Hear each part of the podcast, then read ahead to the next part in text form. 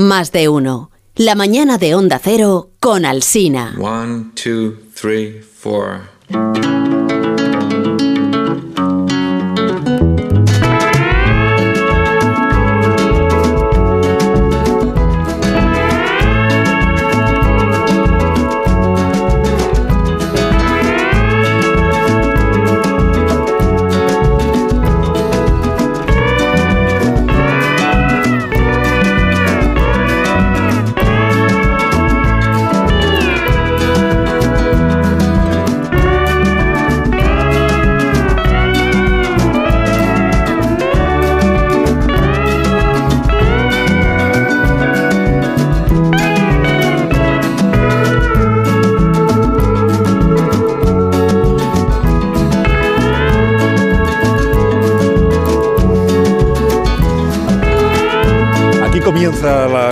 De por las mañanas de los viernes, en donde mí, en donde Alsina, en más de uno, en este programa que usted escucha, la cultureta de por las mañanas de los viernes, pues es la que gusta, la que la gente sigue, la que está todo atento, pendiente para ver pues de qué temas se habla, que son los temas que luego pues marcan la agenda de la conversación cultural de este país.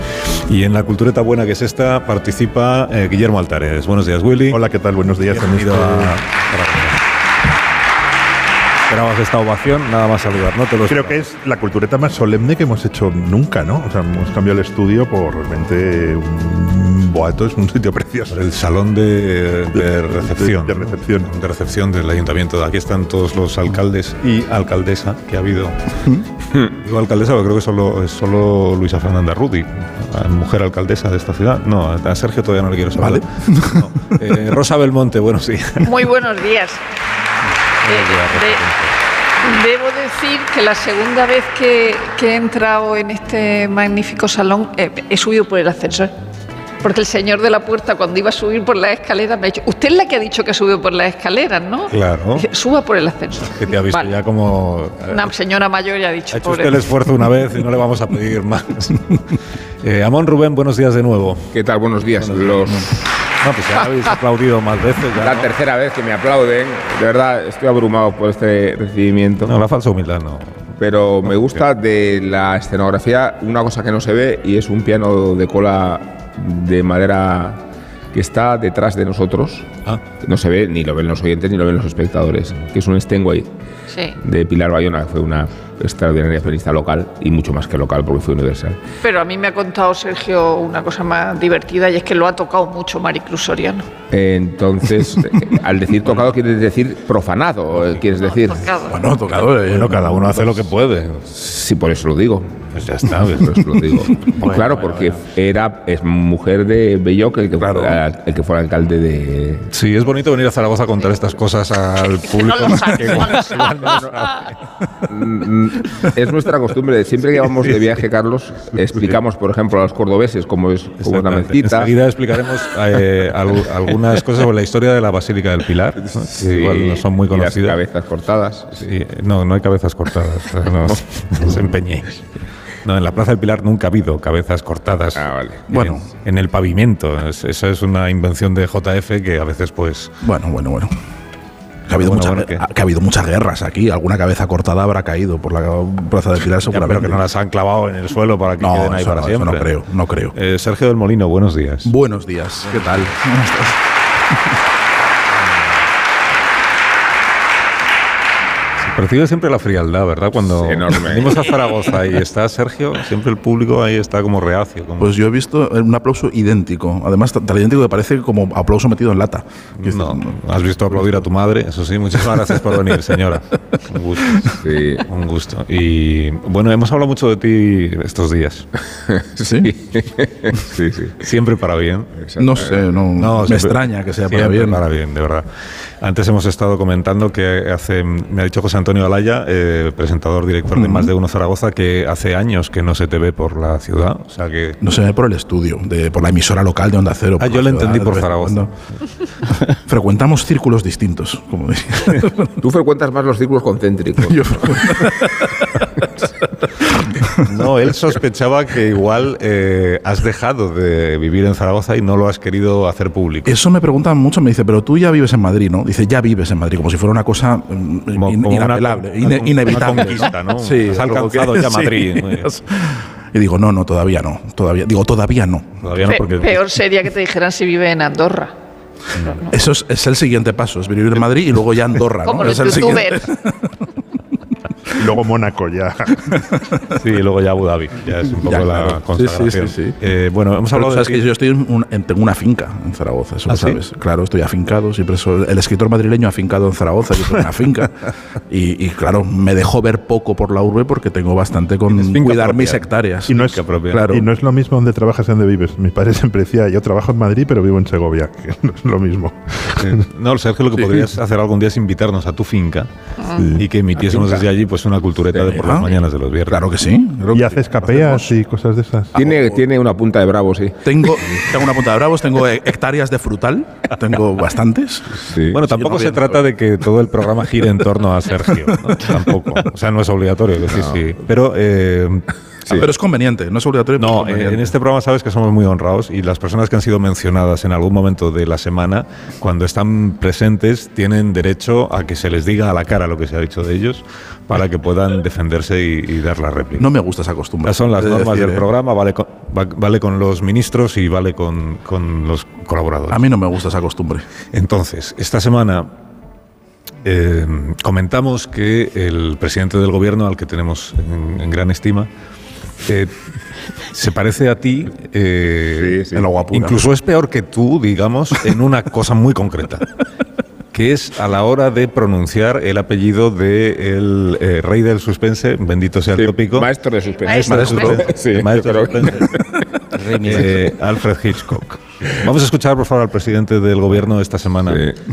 en el Congreso de los Diputados. Le decía a Santiago Abascal con esto de la moción de censura de Tamames que es, eh, que es como el maestro del suspense. Sí, adelante, presidente. Esto de la moción de censura, usted es un maestro del suspense. Ni Hitchcock, ¿eh?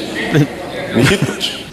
Hitchcock. Sí, lo dice muy difícil, yo no sé reproducirlo. ¿Cómo lo dices tú, Sergio? Lo dices igual. Yo es ¿no? que ya, no, yo lo, lo he dicho ya tan mal, de, tanta- de tantas formas, que creo que al final acabo diciéndolo bien por, Pues, por bueno. A ver, inténtalo, inténtalo. Ser, ser, ser Alfred. A ver, Sir Alfred Hi- Hitchcock. Pero, Hitchcock. pero parece que lo dice como en murciano, así, Hitchcock. Hi- Hitchcock. ¿Quién es Sergio o el presidente? Hitchcock. El presidente. No sé si Hitchcock o algo así, digo. Hitchcock.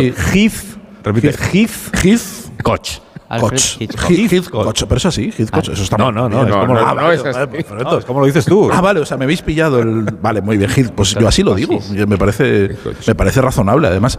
Eh, eh, Un tal Hitchcock. Vinieron varios diputados después a decirme que, que pronunciaba. que ¿Eres pronunciaba dipu- ¿Pero eres diputado tú ahora? no, no soy diputado, pero eh, tengo trato con varios diputados. Entonces, cu- cuéntanos vinieron diputados culturetas, oyentes de la cultureta. Además, insisten en que son de la cultureta y no de más de uno. Dice, soy de la cultureta. De la cultureta por las mañanas de los viernes, donde mí. Y dijeron, dijeron de la cultureta y no de la ínsula. O sea, también lo decían. Lo decían Ya mucho. no hay ínsula. Ya, pero Por culpa de ellos insisten, insisten mucho en eso.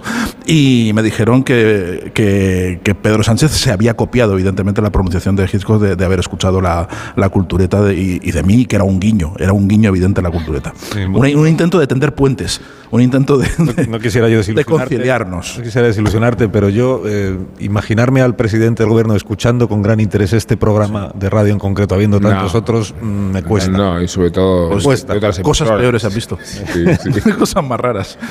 Bueno, Nacho Vigalondo, buenos días. ¿Qué tal? Buenos días. ¿Cómo estás? Pues eh, encantado de, de venir aquí A a Nacho no escucharos. aplauden. No, es que no está aquí, Nacho. Está en la, en la, en la radio, pero no está presente aquí. ¿Dónde Como- sentado, Nacho? como no, solo con- otra vez. En la mía, con respeto. En la mía, en mi silla. Que como, que como yo no me oigo con rever, pero a vosotros sí, y sabéis cómo funciona la- el lenguaje radiofónico, parecéis mis pensamientos.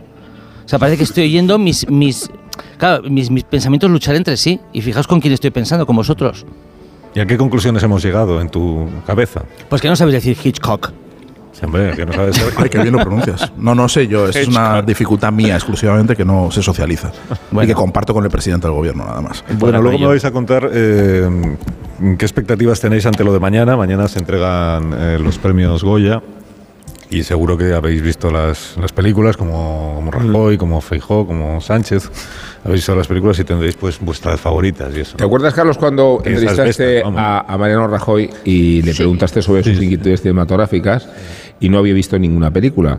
Y entonces volvió a una entrevista y se había notado una serie de referencias de películas, no sabemos si vistas o no, pero desde luego... No sabemos que no las había visto. y es que entonces lo dijo él. termina la entrevista Y dice Rajoy, pero y no me va a preguntar por las películas que he visto. Que las llevaba apuntadas a boli, ¿no? A boli en una, en una carpetilla del hotel donde había dormido la noche antes. Sí, dijo Rajoy. Era- Y no, y no me va, y, no, y no me va a preguntar usted por las películas de, de los, de los Goya.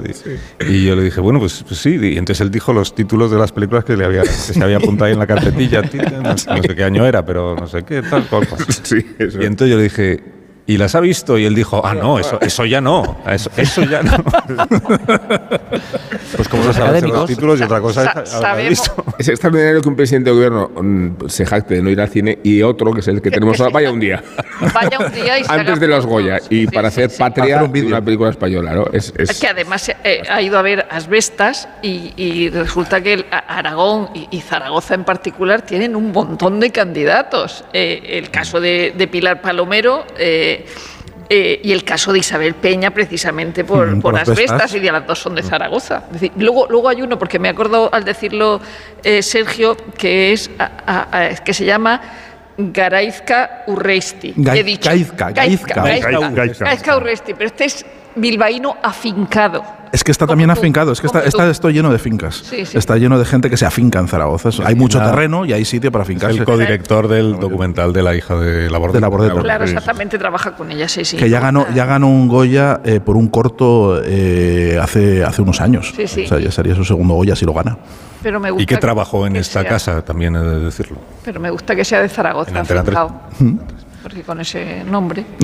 Bueno, que mm, hemos venido a Zaragoza sin, sin, uy, sin Vigalondo, como habéis comprobado, pero, pero hemos venido con el sonido de los tambores, que lo tenemos ya preparado aquí para que suene. Los tambores, de- esto es, tambores de Pascua, tambores de Aragón, porque queríamos eh, contar que Tomás Gascón, eh, que fue el artesano, Tomás Gascón era natural de Calanda, tambores de Calanda, quien no ha oído hablar, los tambores de Calanda. Vamos a escuchar al propio Tomás Gascón hablando de sus tambores, mira.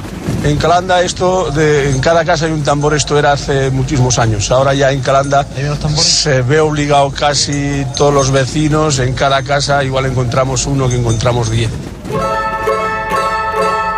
En 1963, Tomás Gascón fabricó el tambor que más fama le dio, su tambor más conocido, para un amigo suyo de la infancia que se dedicaba a hacer cine y que respondía al nombre de Luis Buñuel. Tambor fabricado a mano, con pergamino, con aros de madera de haya y firmado con bolígrafo azul por su eh, agraciado. Y con el poder también de regresar a las manos de su creador, porque ocurrió que cuando murió eh, Buñuel, año 1983, el hijo de Buñuel, Jean-Louis, se lo quiso devolver al artesano vascón. Y como era un regalo de mi padre y mi padre ya no está, pues que vuelva a las manos de quien, de quien, lo, de quien lo construyó. Y lo que hizo Vascón es que se lo cedió ante notario a su esposa antes de fallecer en el año 2010. Y ella se lo cedió a su hija. Y la noticia que hemos comentado esta semana eh, es que eh, la hija quiere vender el tambor por necesidades económicas, una cosa que pasa en todas las familias. En la necesidad, pues lo que tenemos que sabemos que vale, pues lo vendemos. Y lo quiere vender dentro de Aragón, lo contó María Ángeles, que es la hija de, de Tomás, y si puede ser al propio ayuntamiento de Calanda. Claro, sobre este asunto, eh, ¿quién mejor de los culturetas para decir algunas cosas? ¿Verdad? Que eh, Sergio del Molino, un poco el protagonista del programa.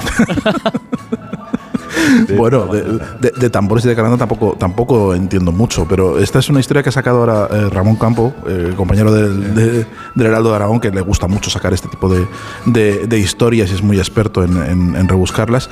Y, y la verdad que yo, no, yo desconocía la, la trayectoria del, del tambor. Eh, mm, aunque sí que era consciente de la afición que tenía o de la costumbre que tenía Buñuel de devolver cosas que le habían prestado en su a- en, otras eh, etapas de su vida, eh, como por ejemplo el premio que el, dinero que le prestó Ramón Acín para rodar Las Urdes, que fue un premio de lotería que nunca pudo devolver- devolverle en vida porque Acín murió en el año en el año 36, ¿no? Eh, y, y siempre parecía que tenía una necesidad de restituir lo que le habían dado y, y los tambores de Calanda ya sabemos además que están muy presentes en el cine de Buñuel, que suenan en varias de sus, de sus películas, a pesar de que él era calandino, pero estaba afincado en Zaragoza, quiero decir, como, como, como tantos otros, ¿no? Es una, em, tampoco tendría, eh, tampoco estaría mal que el tambor acabase en, en Zaragoza, que fue también la ciudad donde, donde él se hizo, donde él vivió y donde, de- y donde transcurrió eh, parte de su juventud hasta que se fue a la residencia de estudiantes y, y que es una ciudad también muy importante para, para su cine. Pero es muy curiosa esta historia del, del tambor que yo no, yo no conocía, que había vuelto y que de- tenía esta historia de ida y vuelta y que al final está, es, mm, esta mm, final triste de venderlo. Mm, Espero que en una, no en una moneda y espero de verdad que termine en alguna institución y que podamos eh, disfrutarlo, aunque creo que está difícil que lo, que lo terminen comprando a precio de mercado instituciones porque lo que aceptan es más donaciones que, que otra cosa. Pero bueno, a ver si, si no se pierde ese tambor y podemos verlo en algún en el centro eh, Buñuel de Calanda, por ejemplo, que hay un centro dedicado a su figura y ahí podría, sería un lugar perfecto para que estuviera. En tu finca.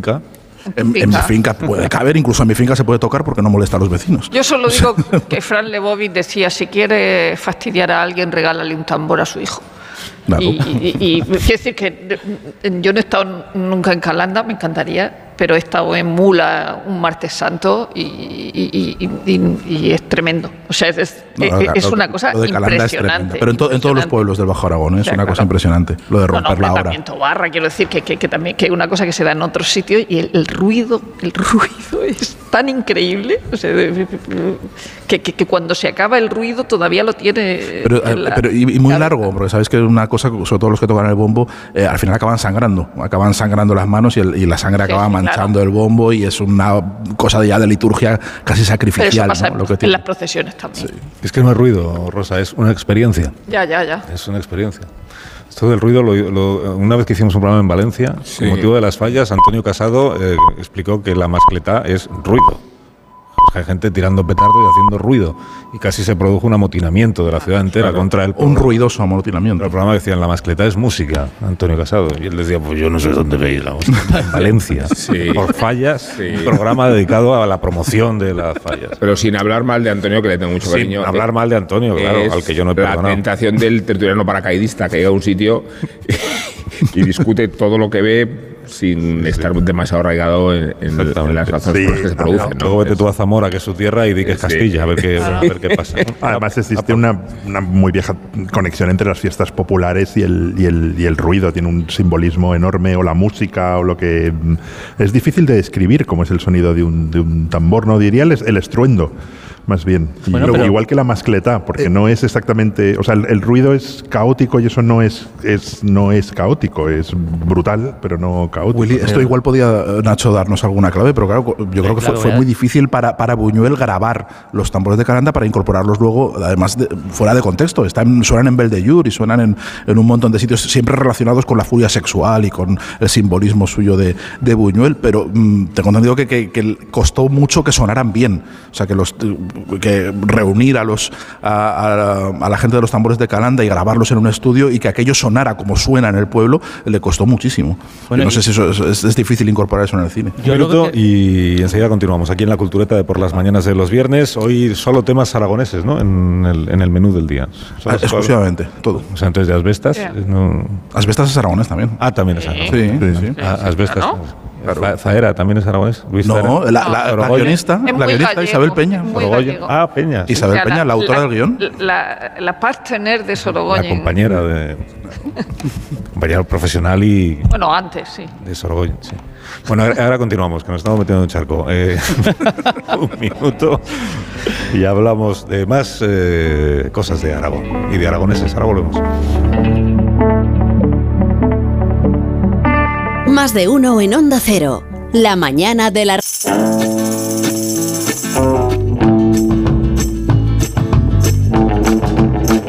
Más de uno en Onda Cero. Donde Alsina.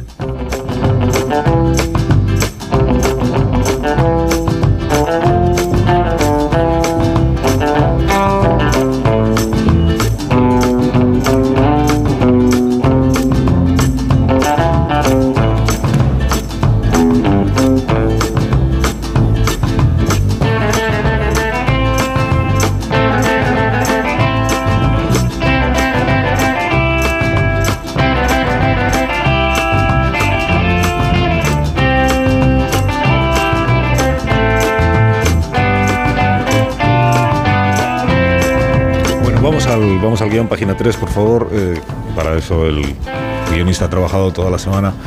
Escuchábamos antes los tambores de Calanda, que no están solo presentes en el mundo de Buñuel. A mí me había impresionado mucho en Calanda que las chicas también tocaban el tambor, ¿no? El bombo. Y no sé si ustedes saben que es una cosa como pam, tarran, tan, pam, pam, bueno. Y se hace una sangre en los nudillos, ¿no? De tocar. Entonces todos los tambores, los grandes tambores, eh, están ensangrentados, ¿no? Y yo recuerdo haber visto a una sobrina de Buñuel tocando el tambor y, yo hice, escribí Pipermín por eso un poco, ¿no? Porque vi a esta, esta chica tocando el tambor con un entusiasmo, bueno, pues es una locura, ¿verdad? Pero es una imagen que me pareció como muy, en ese momento me pareció muy erótica, no sé por qué. Los tambores de Calanda suenan en la película Peppermint Frappé, que es del año 1967 y que Carlos Saura dedicó a su amigo y paisano. Un año después, cuando Buñuel iba a rodar el largometraje La Vía Láctea, tenía ya Buñuel 68 años y una salud muy precaria y dejó escrito en el contrato, si algo me pasa a mí, que siga rodando mi amigo Carlos Saura. Eh, un ostense con más de 40 películas en su trayectoria y con muchas cosas, muchas en la cabeza. Yo en, en una película que he hecho, es un homenaje a Buñuel que, que no ha gustado a casi nadie, eh, pues lo siento mucho, que se llama Buñuel y la mesa del rey Salomón. Hay tres actores que, que interpretan uno a Buñuel, otro a Lorca y otro a Dalí. ¿no? Y en un momento determinado, el personaje que interpreta a Buñuel, que se parece bastante y que además yo he intentado que hable aragonés como hablaba él, dice, yo, el cine es, bueno, todos tenemos en la cabeza un cine. Dice, no hay más que cerrar los ojos, ¿verdad? Y tú puedes ver dentro de tu cabeza, de tu cráneo, la película que tú quieras, te la puedes inventar.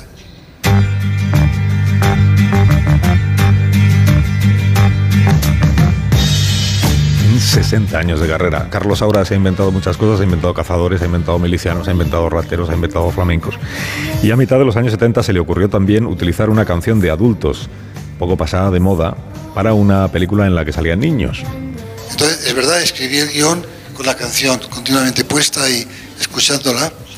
Y, cuando ya tenía un poco más de seguridad, le dije a, a Geraldine, mira, escucha esta canción, verás qué bonita es, perfecta para la película. Geraldine, Geraldine escuchó la película y me dijo, qué horror, qué espanto. Y, bueno, no sé. Eh, eh, hablé con mi productor el día que dejé ETA y me dijo, ni se te ocurra poner esta canción espantosa. Entonces, yo le dije a Geraldine, mira, chico, yo, yo creo que estáis equivocados. Además, como si aragonés, pues no sé. Le dije, vamos a hacer una reunión de niños, vamos a poner la canción, a ver qué les parece a los niños. Entonces, en, en- en- en nuestro piso, pues invitamos a seis o siete amigos y chicos pequeños, tal, y, y- y pusimos la canción. Unánimemente dijeron que era espantosa la canción, los niños. Unánimemente, de verdad. Se dormirán todas las cosas que El. Goya de Honor tiene 91 años, no va a ser el mismo el Goya de Honor porque su salud pues ya está bastante delicada, pero eh, en realidad profesionalmente sigue en activo porque acaba de dirigir un documental que se titula Las paredes hablan y queréis hacer de Carlos Saura protagonista de estos próximos minutos. en Absolutamente. De. Pero ya, ya que, ya que has puesto a Janet, qu- quiero recordar que la canción no se llama ¿Por qué te vas?, sino ¿Por qué te vas? Que, que hay una, un, un error en esa, en esa canción y que no era tan vieja, que era del 74, la graba Janet para Hispavox, es su último disco en Hispavox, y la película de Kiria Cuervo es del 75, ¿no? Eh, entonces, es que decir que no era una, una, una canción pasada de moda, sino que no triunfó en absoluto, es decir, que pasó sin pena ni gloria hasta que hasta que Carlos Saura la pone la pone en Cría Cuervo, o sea, es, es una canción ahora que ha muerto Barbácara, pues como la de las gotas de lluvia en Dos hombres y un destino, es decir, una una canción que se identifica con, con Con una, con una película. Sí, lo, lo- lo que tiene Saura, bueno, se podría hablar de muchos Sauras, precisamente porque Saura es un, un creador que se ha reinventado muchas veces a sí mismo que y que ha reinventado su cine muchas veces. Eh, también se puede destacar su trabajo como fotógrafo, ¿no? pero yo creo que hay pocos directores que tengan una filmografía tan larga y tan, tan diferente unas películas de otras y, y cómo, o sea, cuando cuando quiso hacer la primera película de, de- de flamenco, además fotografiada por Vittorio Storaro, que es uno de los grandes genios de la luz que ha trabajado con Coppola, con, con, con Woody Allen, con muchísimos, eh, que trabajó con muchísimos directores, le, le dijeron en Francia, pero vas a hacer esta, esta cosa, esto va a ser un fracaso, ni se te ocurra. Y lo hizo y de repente convirtió, dio una nueva dimensión al- al- al- al cine musical. ¿no? Y, y a mí eso es unas muchas cosas que me parecen admirables, aparte de una serie de películas eh, mm, de la que tal vez la más impresionante sea La caza, lo cual es un Sí. problema porque es la tercera película, pero no sé, a mí hay, Carmela es una película que me gusta muchísimo y de prisa de prisa y todo lo que significó para el cine kinky y el retrato de España. O sea, yo creo que hay poquísimos directores que tengan esa capacidad para haber creado una y otra vez un, un nuevo mundo y que siempre funcione y siempre Él tenga cosas inaugura interesantes. Guillermo, la década de los 90 con, con Sevillanas y, y a partir de ahí empieza a familiarizarse con el repertorio que más me interesa de, de Saura, que es el musical. Eh, en- el Sevillanas no lo hace con Estoraro, pero Bueno, ya flamenco había, sí. ya- ya había hecho Carmen y Amor Claro. Rojo, Sí. eh, unos años antes. Y, y digo por- porque insiste con Estoraro para hacer después la película sobre el tango y la película sí. sobre los fados. Eh, Pero creo que Flamenco es una obra maestra, eh, eh, eh, no ya en los aspectos dramatúrgicos ni de la iluminación de Estoraro, sino por el inventario que hace de una generación que ya está en contacto con la siguiente, porque sale de la paquera, como todos recordamos, pero ya aparece la generación de Carmen Linares, por supuesto Camarón, y hace ese recorrido por clanes, familias y palos, ¿no? Eh, un cine muy poco comercial, pero que tuvo muchísima repercusión y muchísima reputación, tanto en España como fuera. El- la forma de afrontar el flamenco para darle un sesgo mucho más cosmopolita, porque el flamenco lo tiene, y alejarlo del casi tópico y cliché folclórico con que muchas veces se planteaba. ¿no? Y, insistió en ese lenguaje, que creo que es uno de los más atractivos e interesantes, eh, cuidando tanto la, la narrativa eh, cinematográfica y cuidando mucho, con mucho esmero, eh, ese repertorio, ¿no? el flamenco, el fado, el tango. ¿no? Sí, le, le- son un pequeño inciso, le leí una entrevista con Saura que le gustaba tanto el baile que en flamenco y en otras películas hacía repetir la escena aunque salía aunque sabía que la primera valía solo por volver a verlo. Y se me da mucha vergüenza reconocer que les obligaba a repetir cuando sabía perfectamente que la primera toma era la Solo, solo por, solo por vicio. Es ¿no? lo que hace la gente en la ópera pidiendo. Diciendo- Mira, eh, es verdad que Sauray ha, ha hecho casi un, un género que, que solo lo ha cultivado él, a partir de las películas de flamenco, que yo creo que es la mejor de todas, y, y que y Fado incluso le ha dedicado una a la Jota más, más, más recientemente, ¿no? En las cuales es verdad que tiene, tiene una, hay una parte testimonial y una parte de dejar. Documental, ¿no? Sí, documental, pero documental puro y muy bien hecho. O sea, realmente de, de intentar entender Folclorista. de folclorista, de intentar entender una manifestación artística a través de sus protagonistas y a través de, de- de- de las expresiones, pero sobre todo son eh, miradas muy artísticas y muy plásticas también a, a- a lo, a lo que a, la belleza del baile y a la belleza de las expresiones musicales que él, eh, que, que él aborda, ¿no? Porque no hay que olvidar que viene de una familia también donde eh, la pintura ha sido muy importante, eh, que él quiso ser fotógrafo antes de ser, antes de ser cineasta y que siempre ha estado bordeando casi, mm, yo diría que a veces la abstracción. O sea, es verdad que Saura, hay muchos Sauras, hay un, no, tiene poco que ver, creo, incluso creo que hay varios cineastas, tiene poco que ver el, el- Saura de Pipermin Frappé o de, o de La Caza con el Saura musical o con el Saura posterior ya de los años 90 que empieza con, con Ay Carmela y que tiene algunas películas, yo creo que las más fallidas de ficción a partir de esa, de esa época, ¿no? como la que hizo de Puerto Urraco y demás.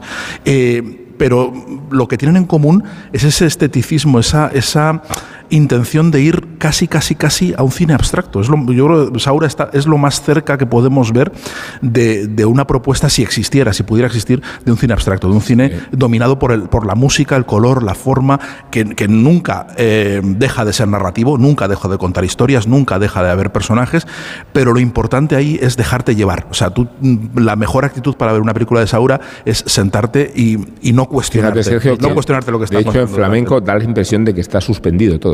Sí. Y las escenas se suceden como si estuvieran suspendidas. Claro, él aprovecha mucho también la expresión y el expresionismo de muchos de los artistas, porque cuando sale ese primer plano de agujetas con la dentadura Qué cara. blindada, ¿no? Provoca una estupefacción, una impresión que luego permite dulcificar con otros palos y otras, otros artistas. Captar esa, esa. Es que iba a decir duende, pero queda muy, muy, muy tópico, ¿no? Porque el eh, flamenco es todo menos tópico. No, ¿y cómo se puede ser tan, tan moderno, incluso abandonado la- las moderneces eh, aparentes del, del cine de, lo- de los años 70, eh, tomando lo tradicional, como el caso de, de- de flamenco, el de Sevillanas, o sea, esa, esa- esa imagen de, de Lola Flores con el traje negro bailando es una cosa impresionante. Eh, eh, Barceló, el pintor, tiene, tiene que ver con el, con el documental de, de la historia del arte, este que, que ha hecho ahora. Y entonces dice Barceló que el, que el progreso en el arte es una estafa. ¿no? Y, y- y Carlos Saura mm, dice que el cine de ahora es mucho más básico que el de antes. Y es verdad, es decir, que el, progreso en el cine también es una estafa. No, no, no. eh, con Carlos Saura nos pasa como nos pasa con cualquier clásico de, de- de Hollywood, con Howard Hawks o con Ford o con Hitchcock. ¿Con quién? Hit- Hitchcock. Hitchcock. No, no, quiero decir que hay, hay que volver a Carlos Saura. Hitchcock. Hitchcock. Porque, porque cría cuervos, porque la, la prima Angélica, porque Piper Mm. Bifrapek, porque Estrés, Estrés, Estrés, eh, mamá cumple 100 años. Es decir, esa imagen eh, eh, legendaria de, de Rafael Aparicio bajando en el, en el asiento desde el techo. eh, Gesticula al público a propósito de la escena, ¿eh? esto claro. no lo ven los oyentes, pero es, ahí... el, es el cine español, ¿no? Y Sí, es el es- cine más moderno de- de- de- de- de- del mundo, ¿no? Es decir, aunque, aunque Fernando Fernández Gómez diga siempre eso de los españoles no estamos hechos para, para el cine. Es decir, Y, y luego está, y luego está el, el- el- el Carlos Saura pintor. No sé si habéis visto sus storyboards. Son los storyboards más bellos jamás compuestos y los más inútiles. Porque están aún más extraídos que sus películas. O sea, de hecho, de hecho, se puede entender que la película es el previo al storyboard. Es una preparación para que luego puedas verlo. Él, él- él ha hablado con un cierto autodesprecio de la, de la mesa del rey Salomón y, y yo quería romper una lanza a favor de las películas más maltratadas de, de Carlos Saura porque quiero reivindicar que siempre... ¿La de Puerto Urraco te gusta? ¿La de Puerto Eh, no, pero mira, pero, pero es un director que a la hora de intentar ser moderno o conseguir ser moderno nunca lo ha sido siguiendo la línea de su momento. Creo que Deprisa, Deprisa es la única película en la que Saura se incluyó en un movimiento previo a él, que era el cine kinky. Siempre ha intentado eh, plantear un tipo de cine que no pertenece, no pertenece a su época, pero aún así plantea un tipo de modernidad. En eso me recuerda un poco a Gonzalo Suárez, que parece ir por su propio camino y a ver qué pasa. Y yo creo que eso hace que en el momento algunas películas suyas tengan como un mal diálogo con su público, pero creo que en la posteridad el Blu-ray, el Blu-ray del integral de Carlos Saura va a ser una cosa muy preciada. Al final un yo siempre en términos un- de consumismo, ¿no? Siempre al final Un comprar apunte local porque est- esta- estamos, salvo Nacho, estamos haciendo el programa en Zaragoza y Carlos Saura es de Huesca. Es decir, si nosotros hiciéramos el programa en Huesca, no podríamos hacer lo que estamos haciendo y no podríamos dedicar una hora a un personaje zaragozano en Huesca. Sin embargo, Zaragoza, como es una ciudad mucho más abierta y que acoge mucho más a la gente, sí y que se permite y que- hablar de cineastas ostenses. y que la estación de Zaragoza incluye a no sea- Huesca también. También incluye, es que es de- de- todo está dentro de la estación de Zaragoza, como bien dice Nacho Vigalondo. Estoy en Es, es que la semana que viene vamos a hacer el programa en, en Huesca. Pues en Huesca solo se puede hablar de Huesca. No, no puedes hablar de nada que no sea de Huesca. Y Huesca on the lo rocks. sabes por experiencia propia. Lo o- sé por experiencia propia. Todos los zaragozanos que alguna vez hemos ido a Huesca lo sabemos. Estás alimentando las rivalidades Nos llaman, locales. nos llaman cheposos en, en- en Huesca. ¿Y? No, pues eso, que está. Que no lo soy. Que hay una violencia, hay una violencia política verbal ahí. A mí me gusta. narrada. Huesca con cola. Larvada. Y os lo han cheposo, no puede estar lo larvado. Que no voy a hacer yo aquí de abogado de Huesca, que o sí. No, sí, Pero ya no, hemos traído a no- Carlos ¿no Saura, será que los zaragozanos sois eh, tenéis un poco al victimismo cuando de los ostenses se trata? Es probable, es probable, no te lo voy a negar, no te voy a negar. Carlos, Pero- estamos en Pero minoría, también ¿eh? generosidad.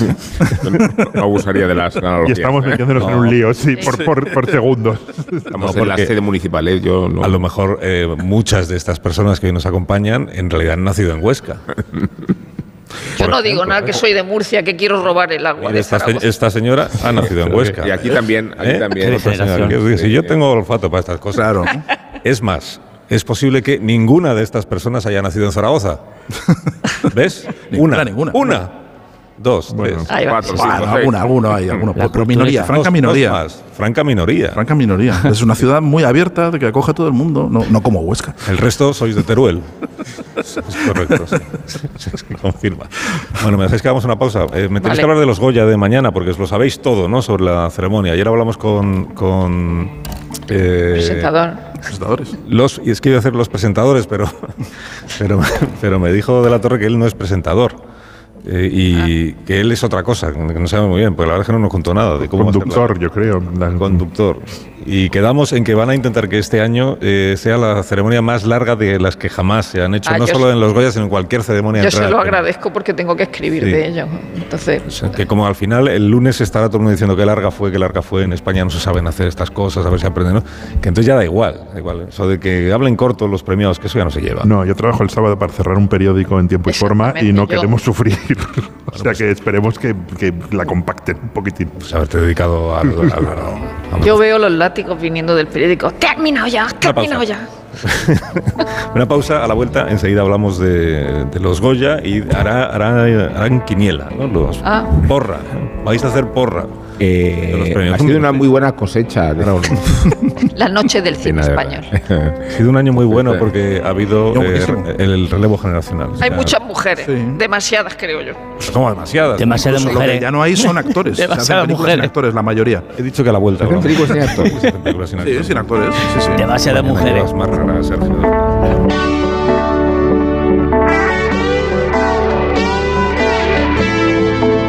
Más de uno. En Onda Cero.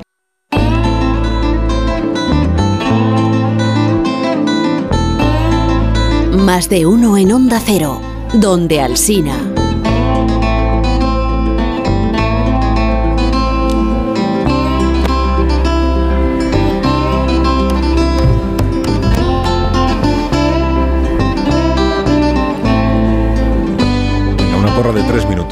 De aquí a las noticias del- de las 12 de la mañana. ¿eh? Asbestas, muy rápido. Ya está. Eh, todas, todas, Todas. Todos los premios para Asbestas. Todo lo que esté nominado, Todos. todo para asbestas. Bueno, está Asbestas, que es la de, la de Sorogoyen. Está Alcarrás, que es la de Carla Sí, Simón. la de Carla Simón. Cinco lobitos. Cinco lobitos. Cinco lobitos. Es, es magnífica. cinco lobitos. Modelo película. 77. Mode- Si es que Cinco Lobitos no he podido verla porque... ¿No? Pues Susi Sánchez sale un es bebé todo, sale un bebé todo el tiempo llorando y No que todo el tengo tiempo, Una no batalla tiempo. contra eso. No, No todo el tiempo. A mí me gusta cuando Susi Sánchez, porque hay un perro que sí- está siempre muy peligroso por allí, y entonces Susi Sánchez va con la hija y, la- y el, y el- y el bebé, y entonces, voy a ponerle un bozal al perro.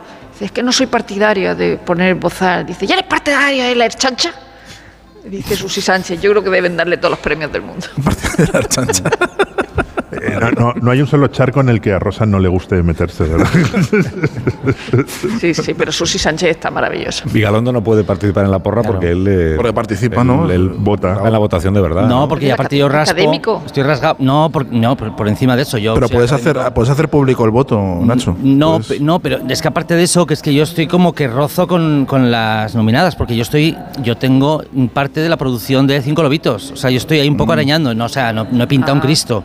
O sea, no hay ninguna decisión mía en la película.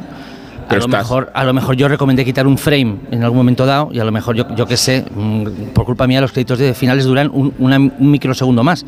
Pero claro, estando yo ahí presente no voy a recomendar otra, no voy a vaticinar otra y no voy a hablar mal de Cinco Lobitos, pero tampoco tiene valor mi opinión. Entonces, ¿para qué hablo? ¿Sabes? Pues que gane sí, cinco La verdad es que no Eran sé. Cinco lobitos. Venga, me, me- me retra- me retracto. Cinco lobitos. No, no, no, no. Peor, peor eh, Carlos, que ha hablado para decir que no la ha visto. Pues para eso tampoco hace falta. Eh, He dicho que intenté verla, pero es que no, no soporto las películas en, la- en las que sale un bebé todo el tiempo sufriendo.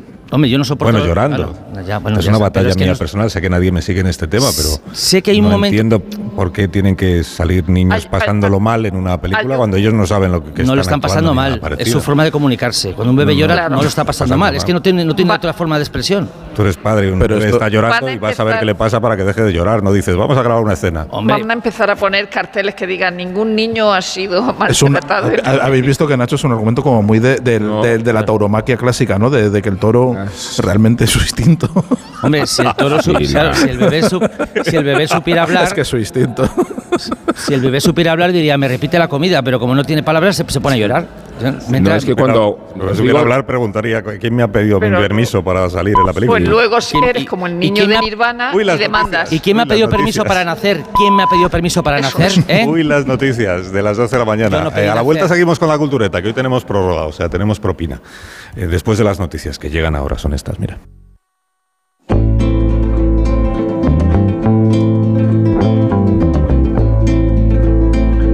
Más de uno en Onda Cero. Donde Alsina.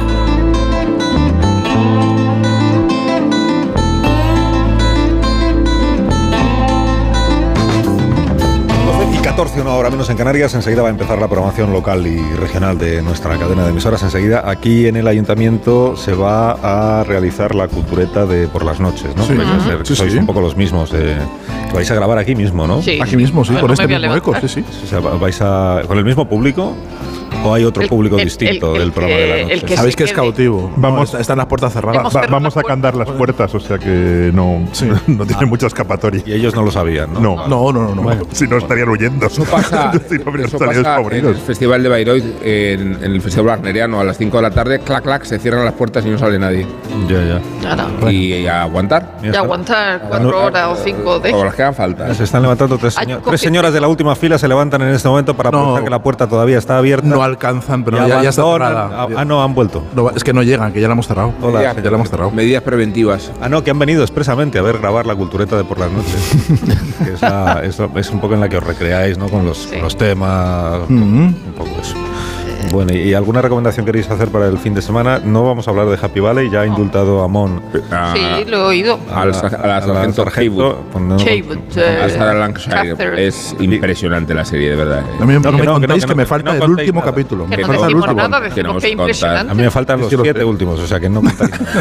Pero si, Serán son seis. Son seis. Son seis. Bueno, pero, pero no habrás visto la segunda temporada, entonces no has visto el final de la segunda. y el final de la tercera, de la otra. A ver si no has visto la segunda temporada. no se habla más de Happy Valley, ya Yo, está. yo sé lo que no he visto y que quiero ver, que es la de Spielberg, que me apetece muchísimo. A. Bollero no le ha gustado mucho, ¿eh? Pues razón de más. Ha dicho, A Oti sí, a ha Oti dicho sí. que tiene una escena maravillosa. Sí. Una Pues secuencia una- una de maravillosa. a mí que a Bollero no le haya gustado me anima a ir al cine, la verdad. A Oti le ha gustado mucho. Tampoco le ha disgustado, pero el- No, bueno, sí. eh, Vigalondo quiere recomendar El Triángulo de la Tristeza. No, pero que una película de dos horas tenga una escena buena me parece, un re- me parece una proporción muy mala. O sea, que me parece muy, muy mala herramienta de venta. ¿Sabes? Que digas, "Mm, tiene una escena muy buena. Ya sabemos que estás muy en contra de Spielberg y eso hay que hablarlo Porque otro estoy en contra de. Spielberg. ¿Eso dónde te lo has Muy en sacado? contra, muy en contra estás. ¿Pero de dónde te has sacado Pues eso? sí.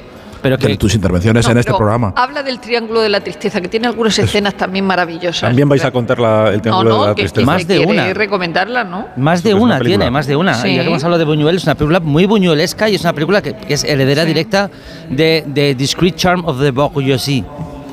¿Qué os parece que haya dicho Ah, en inglés? El discreto encanto de la burguesía. Es verdad Claro. Muy bien, es muy que bien soy cinéfilo, es que soy cinéfilo. ¿Qué quieres que diga?